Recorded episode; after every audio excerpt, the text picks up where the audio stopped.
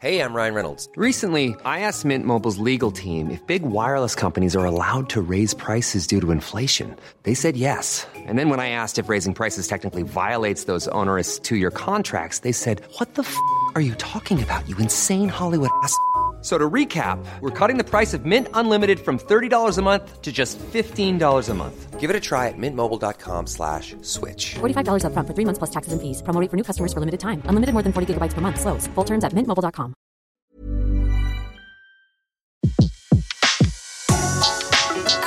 Le meilleur de séances radio est maintenant sur We Love Cinéma.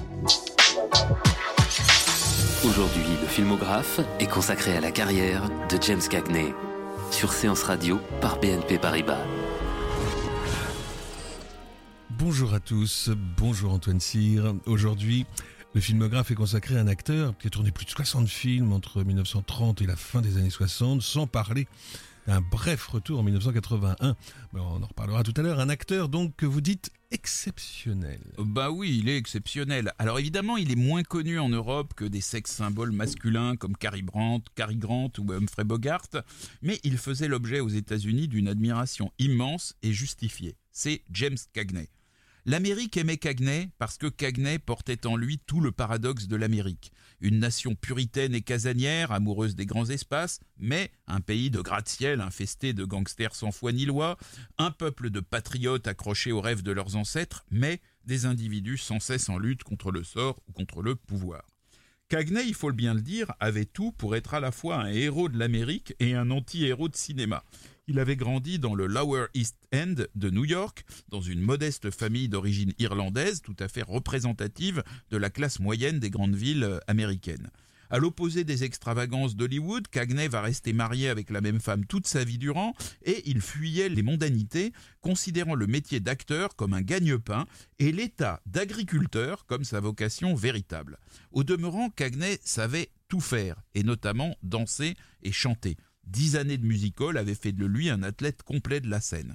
Il adorait jouer dans des rôles optimistes et divertissants, mais ce bonhomme rablé de 1m65, au vaste front et à la face un peu écrasée, s'est d'abord rendu célèbre par des rôles de petit teigneux, de bandit épileptique, de roi du crime organisé et de macho capable d'écraser sans scrupule un pamplemousse sur la joue d'une jolie fille. Bref, de canailles en tout genre, incarnant les maux de la société américaine au milieu du XXe siècle.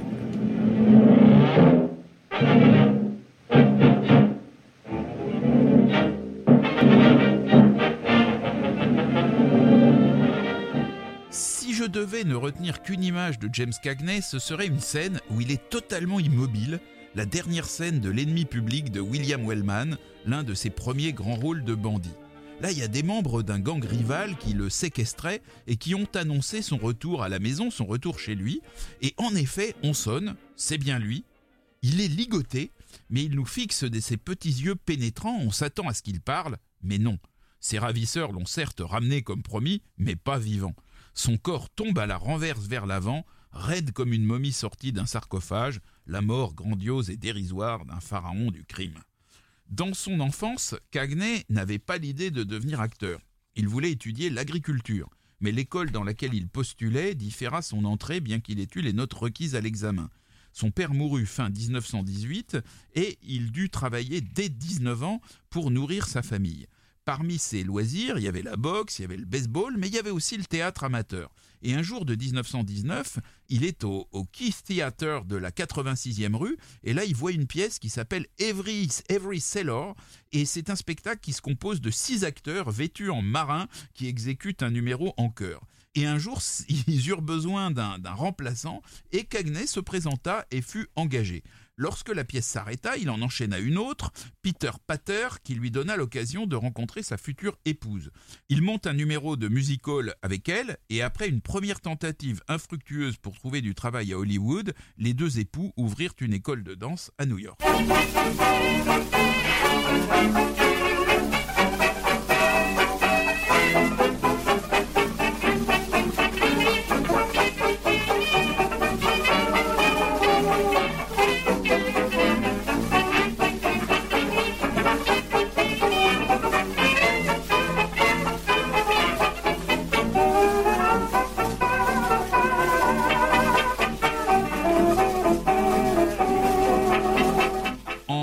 1925, Cagney remplaça Cary Grant, qui mesurait quand même 22 cm de plus que lui, dans un spectacle de musical itinérant. Il enchaîne les revues et les spectacles musicaux pendant les cinq euh, années suivantes. Et en 1929, il partage l'affiche d'une pièce appelée Penny Arcade avec une jeune danseuse du nom de John Blondell, qui est promise elle aussi un brillant avenir. La pièce fut un succès et la Warner décida d'en faire une adaptation cinématographique pour laquelle James Cagney et John Blondell furent embauchés, qui sortit en 1930 sous le titre Sinner's Holiday, les vacances du pêcheur, et qui fut réalisé par John Adolphi. Cagney interprète un jeune bootlegger qui commet un meurtre et réussit avec l'aide de sa mère à faire accuser un autre homme. Mais cet autre est le petit ami de la sœur de Cagney, interprété par John Blondell, laquelle se retrouve donc face à un dilemme. Très convaincant dans ce premier rôle de mauvais garçon, Cagney enchaîne avec un rôle de gangster dans Doorway to Hell, La porte de l'enfer, réalisé par Archie Mayo. Et produit par Daryl Frank Zanuck.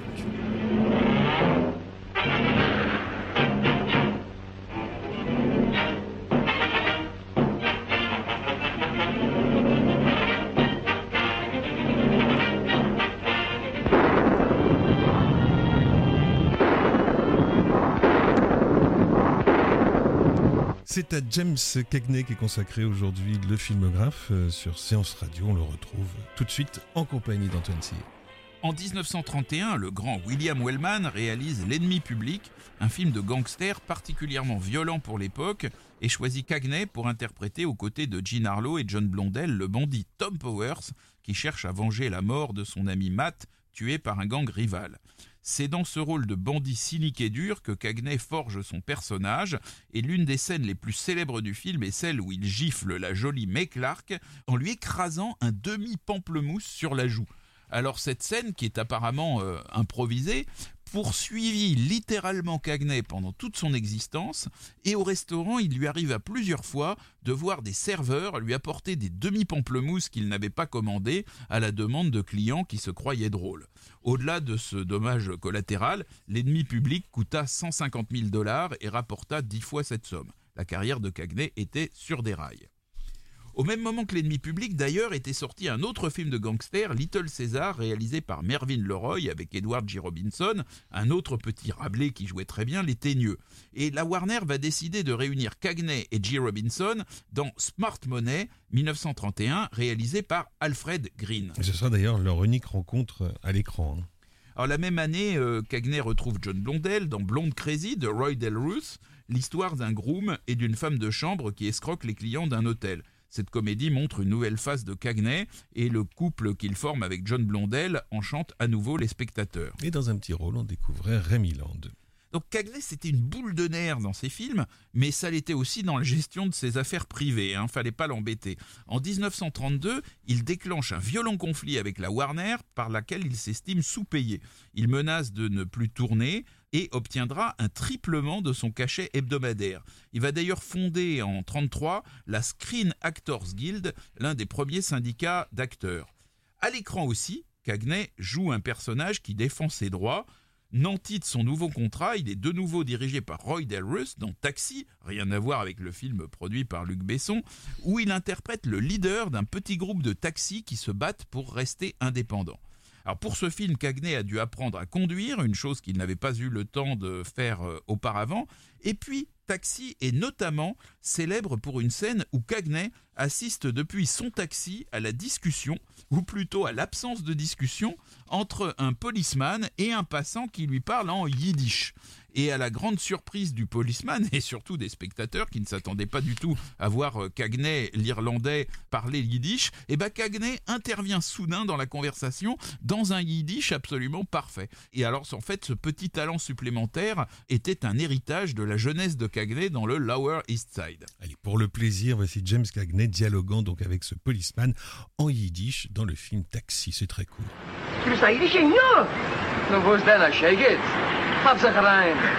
Maintenant que Cagney sait conduire, plus rien ne l'arrête, et dans The Crowd Roars de Howard Hawks en 1932, il interprète Joe Greer, un coureur automobile déchu après être accusé d'avoir provoqué la mort d'un autre pilote pendant une course. Hawks était passionné de course automobile et les images de ce film sont absolument vénérées par les fanatiques de ce sport comme un témoignage exceptionnel sur les courses en Amérique au début des années 30. Après la course automobile, la boxe. Cagney va s'entraîner pendant plusieurs semaines pour jouer le rôle de Jimmy Kay, un boxeur qui puise son courage dans l'amour, mais qui hésite quand même entre une jolie fille simple interprétée par Marion Nixon et une mondaine interprétée par Virginia Bruce. C'est tout au vainqueur de Winner Takes All de Roy Delrose, toujours en 1932. En 1933, à nouveau en délicatesse avec la Warner pour des questions d'argent, Cagney va tourner cinq films dont L'affaire se complique, Hard to Handle de Mervyn Leroy et surtout Prologue, Footlight Parade de Lloyd Bacon, un film construit autour des numéros musicaux, des numéros de danse réglés par le célèbre Busby Berkeley. Cagney y retrouve John Blondell. C'est la première fois qu'il a l'occasion de chanter et de danser tout au long d'un film, ce qu'il fait avec toute l'aisance et la maîtrise que lui avaient donné ses années de musical le film va être un très grand succès. En voici un extrait chanté par James Cagney. I've covered every little highway and I've been climbing every hill. I've been looking high and I've been looking low, looking for my Shanghai Lil. Stars that hang high over Shanghai bring back the memory of a thrill. I've been looking high and I've been looking low looking for my Shanghai Lil. I learned to love her. The little devil was just a butterfly. But you discover something on the level shining in her eyes. Oh, I've been trying to forget her. But what's the use? I never will. I'll be looking high and I'll be looking low. Shanghai Lil, musique Harry Warren, parole Al Dubin, un extrait de prologue donc de Lloyd Bacon avec James Cagney. Et c'est à James Cagney justement qu'est consacré le filmographe aujourd'hui. On retrouve Antoine Cyr.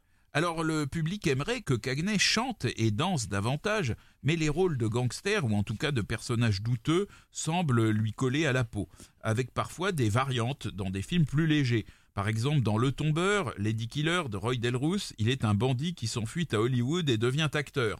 Dans Un danger public, Picture Snatcher de Lloyd Bacon, il joue un gangster repenti qui se reconvertit en reporter photographe. Et dans Jimmy the Gent de Michael Curtis, il interprète un roi de l'arnaque qui s'intronise chasseur d'héritiers. Cette comédie virevoltante, le premier de ces deux films avec Bette Davis, est aussi un film sur une époque où la combine est reine. Au milieu des années 30, Cagney fait souvent équipe avec un vieil ami de Broadway, Pat O'Brien.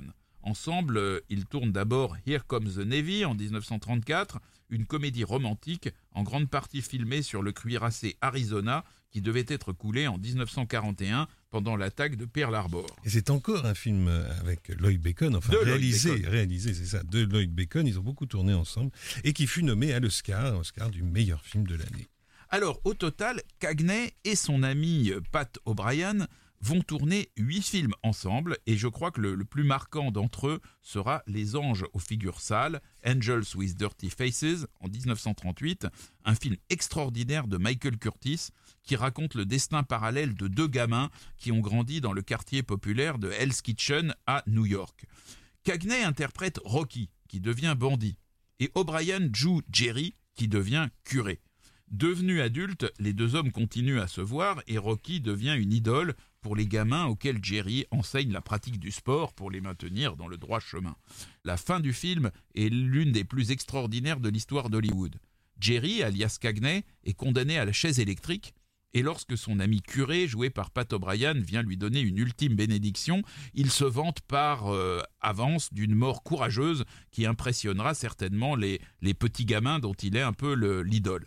C'est alors que O'Brien demande à Cagney d'accomplir l'acte qui pourrait racheter tous ses péchés, mourir comme un lâche pour que les gamins dont il est l'idole cessent d'être tentés de le suivre sur la voie du crime.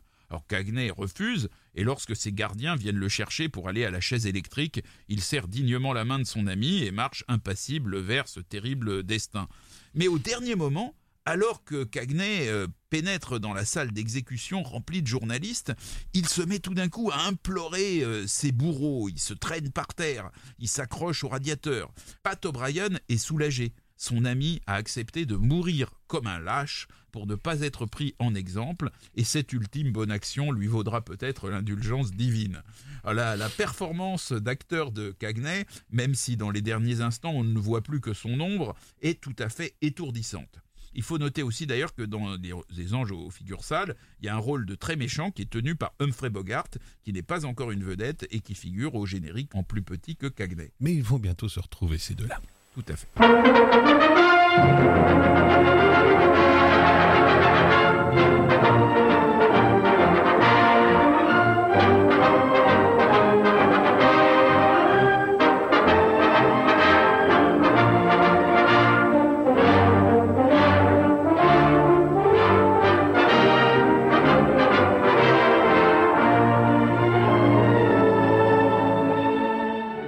Autres films qui vont réunir Cagney et O'Brien, il faut noter en 1935 The Irish in Us, dont Alors, dont on entend la musique là en ce moment, la musique du générique. Voilà, c'est un film de Lloyd Bacon où tant Cagney qu'O'Brien interprètent des personnages particulièrement en phase avec leurs racines irlandaises. Il faut d'ailleurs dire que Cagney, qui n'était pas mondain, aimait en revanche beaucoup sortir avec ses amis d'origine irlandaise, O'Brien, mais aussi euh, Spencer Tracy et, quelques autres. Et puis alors en 1936, nous avons Brume, Sailing Zero de Howard Hughes, un film qui se déroule dans le milieu des pilotes de l'aéropostale, un thème que Hawks retrouvera un peu plus tard dans Seuls les anges ont des ailes. Durant cette période se poursuit la bataille juridique entre Cagney et son employeur, la Warner. Quand Jack Warner le fait jouer dans plus de films qu'il ne le souhaiterait, Cagney quitte les studios et fait ce dont il rêvait. En 1936, il achète une ferme de 40 hectares sur l'île de Martha's Vineyard, au sud du Cap Cod, dans le Massachusetts, qui est aussi la résidence d'été des présidents des États-Unis. C'est une vieille maison dont le premier acte de propriété date de 1728. 20 ans après le refus de l'école d'agriculture, Cagney est donc devenu fermier. Dans le même temps, il a engagé des poursuites contre la Warner avec l'aide de son frère William, devenu son agent. Il gagne un procès retentissant le 18 mars 1936 et la Warner perd sa star. Peu de temps après, une nouvelle compagnie, la Grande Nationale, l'engage pour 100 000 dollars par film, mais après euh, deux films, Great Guy en 1936 et Something to Sing About en 1937, réalisés respectivement par John Blaistone et Victor Scherzinger, deux metteurs en scène qui n'ont pas laissé un souvenir impérissable, Cagney regrette déjà la qualité des productions de la Warner.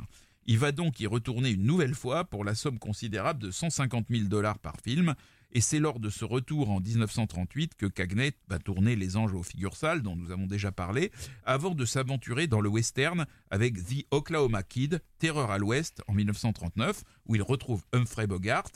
Mais la fin des années 30, c'est surtout la période de la rencontre entre Cagney et le grand Raoul Walsh, qui va lui donner quelques-uns de ses plus grands rôles. Le premier de ces rôles, c'est celui d'Eddie Bartlett dans Les Fantastiques années 20, The Roaring Twenties, inspiré par le célèbre producteur et journaliste new-yorkais Mark Ellinger.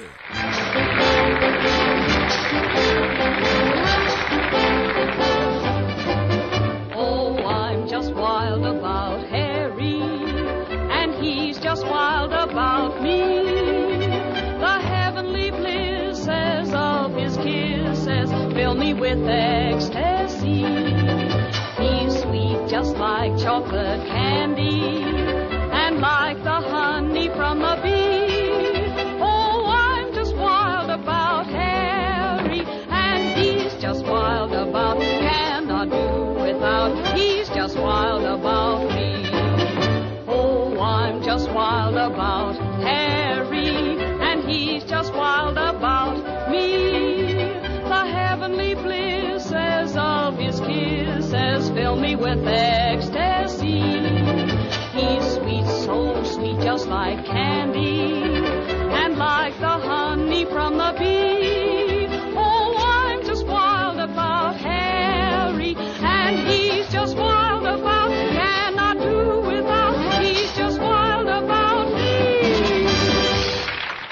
Just Wild About Harry, interprété par Priscilla Allen dans les fantastiques années 20.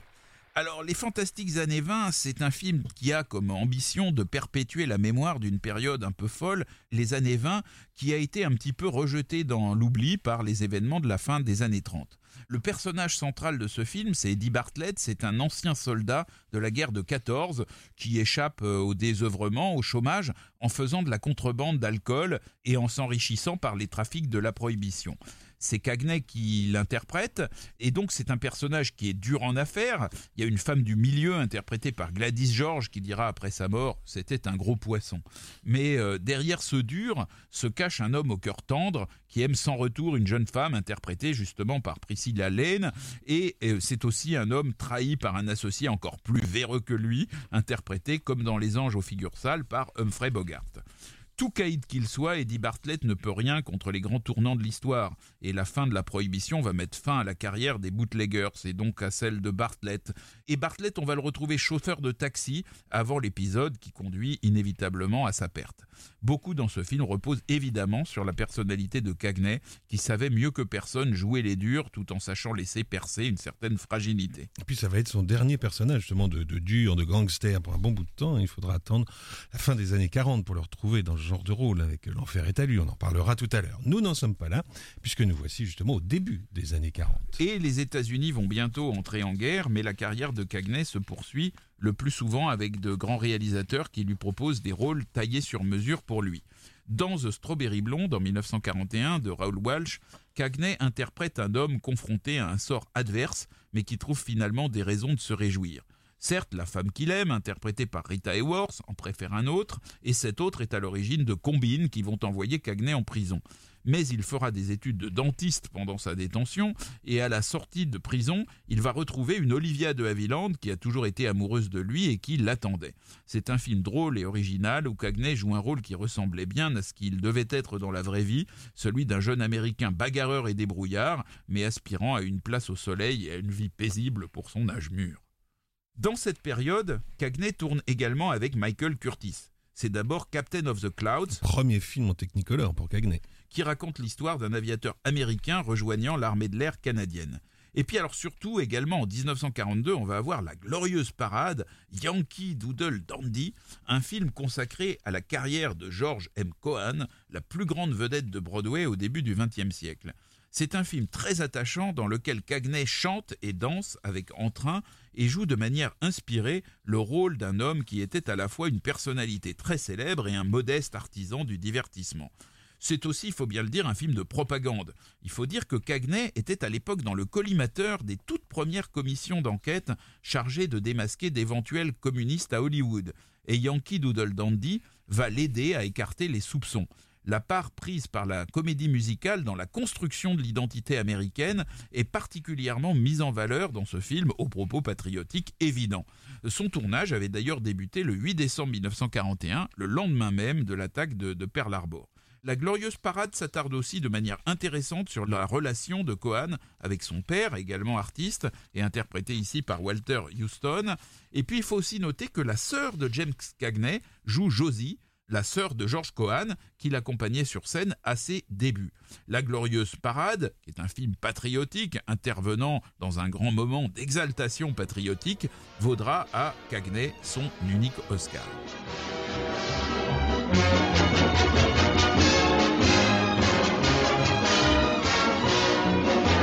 I'm the kid that's all the candy. I'm a Yankee Doodle dandy. I'm glad I am. Uncle Sam. Fame and boodle, just as Mr. Doodle did by riding on a pony. I love to listen to the Dixie strain. I long to see the girl I left behind me. That ain't a Josh. She's a Yankee, by gosh. Oh, say, can you sing anything about a Yankee? That's all for me. Little Johnny Jones, the jockey from the USA. We'll ride the pony, Yankee Doodle, English Derby Day. Jonesy's broken records every track at every beat. So Yankee Doodle's gonna be the boy they have to beat.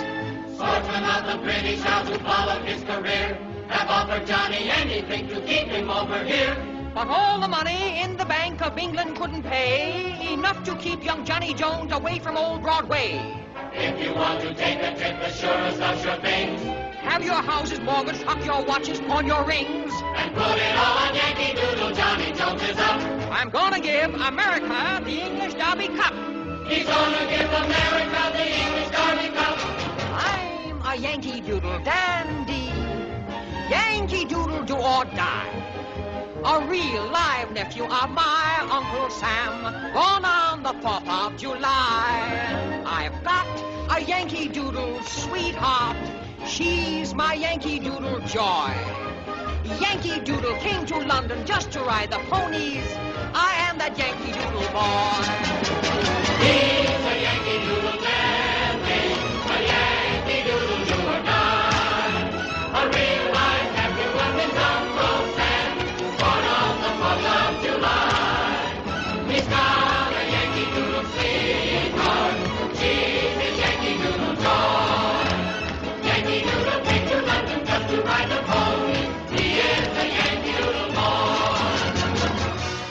James Cagney, Yankee Doodle Dandy dans La Glorieuse Parade de Michael Curtis.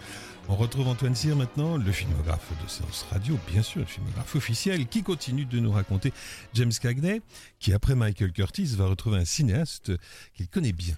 Oui, un metteur en scène fétiche de Cagney, encore un William Kegley. En 1940, il va tourner Torrid Zone, qui se déroule en Amérique du Sud et où Cagney retrouve son ami Pat O'Brien. Et puis en 1941, c'est La fiancée contre remboursement, un film plutôt hilarant où Cagney partage pour la deuxième et dernière fois l'affiche avec Bette Davis. Alors il interprète un pilote d'avion désargenté qui est chargé par un milliardaire d'enlever sa fille pour éviter qu'elle n'épouse un artiste de music hall. Inutile de dire qu'à la fin, ce n'est pas l'artiste, mais bien le pilote interprété par Cagney qui va convoler avec la belle héritière que joue Bette Davis. Alors j'aime bien aussi ce film parce que le milliardaire est campé par le truculent Eugène Palette, l'un des meilleurs seconds rôles de, de l'âge d'or d'Hollywood. Autre grand d'Hollywood avec lequel tourne Cagney dans les années 40, Henry Hathaway qui réalise en 46 13 rue Madeleine, un film qui raconte l'affrontement en France entre un espion américain et un agent double au service des nazis. On retrouve dans ce film la comédienne française Annabella qui était à l'époque l'épouse de Tyrone Power. Et puis un quasi débutant euh, nommé Karl Malden aussi. Tout à fait. Depuis 43, Cagney a de nouveau quitté la Warner pour devenir producteur indépendant ou travailler au coup par coup avec différents studios. En 48, les productions Cagney perdent un demi-million de dollars sur le bar aux illusions The Time of Your Life, réalisé par Henry Codman Potter.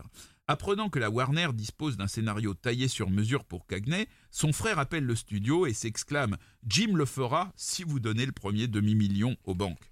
C'est ainsi que, dix ans après les fantastiques années 20, Walsh va réaliser L'enfer est à lui. White Heat en anglais.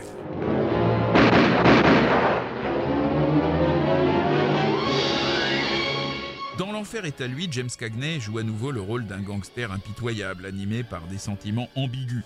Il s'agit de Cody Jarrett, un caïd épileptique qui voue à sa mère une passion délirante et néglige totalement sa fiancée, pourtant interprétée par la sensuelle Virginia Mayo. Il fait preuve d'une violence sadique, non seulement avec ses ennemis, mais avec ses complices. Pour les fanatiques du vintage américain, il faut dire que ce film regorge aussi de scènes cultes, comme celle où Cagney s'abrite dans un drive-in avec sa mère et, sa fiancée. C'est peut-être le dernier chef-d'œuvre absolu dans lequel va jouer Cagney. Les années 50 euh, le verront encore occuper régulièrement le haut de l'affiche, notamment dans What Price Glory en 1952 de John Ford et Run for Cover de Nicolas Ray en 1955. En 55 également, Cagney joue le rôle d'un capitaine de vaisseau despotique dans Permission jusqu'à l'aube, Mr. Roberts en anglais, une comédie avec Henry Fonda et Jack Lemmon. Ce film avait été commencé par John Ford, mais suite à une bagarre avec Henry Fonda, il fut terminé par Mervyn LeRoy. Le film est co-signé des deux réalisateurs. En 55, Cagney redanse pour la première fois depuis des années à l'occasion du tournage de The Seven Little Boys de Melvin Shavelson. Mais ses jambes le font souffrir et il n'est plus question pour lui de gambader dans des comédies musicales.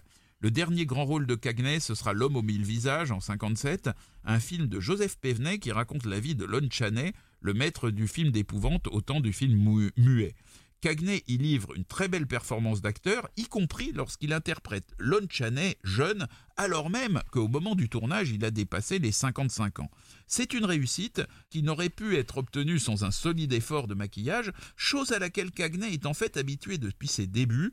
En effet, durant toute sa carrière, les traits de Cagney et sa peau très claire ont imposé à ses maquilleurs un travail beaucoup plus poussé que ce qui se fait habituellement chez les acteurs masculins, notamment au niveau des yeux.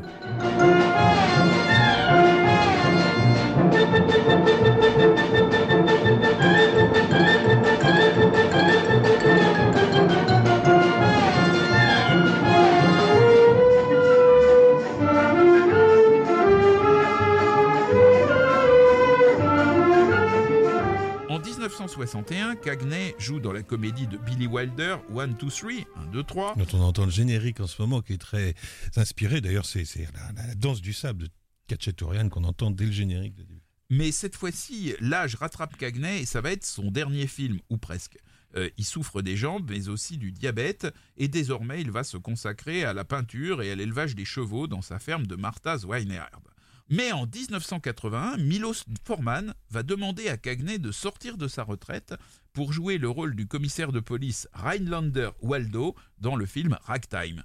C'est un joli post-scriptum pour la carrière de ce grand acteur qui s'éteignit en 1986 après avoir passé une grande partie de sa vie à jouer les méchants pour distraire le public, tout en sachant incarner, dans d'autres rôles et dans sa vie personnelle, le versant pacifique et généreux de l'Amérique où il était né. Merci Antoine. Le filmographe vous a été présenté par Antoine Cyr et Laurent Bourdon sur Séance Radio par BNP Paribas.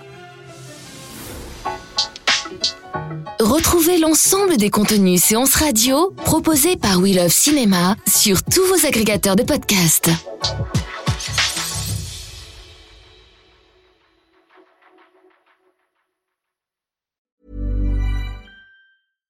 Hi, I'm Daniel, founder of Pretty Litter. Cats and cat owners deserve better than any old fashioned litter. That's why I teamed up with scientists and veterinarians to create Pretty Litter. Its innovative crystal formula has superior odor control and weighs up to 80% less than clay litter. Pretty Litter even monitors health by changing colors to help detect early signs of potential illness. It's the world's smartest kitty litter. Go to prettylitter.com and use code ACAST for 20% off your first order and a free cat toy. Terms and conditions apply. See site for details.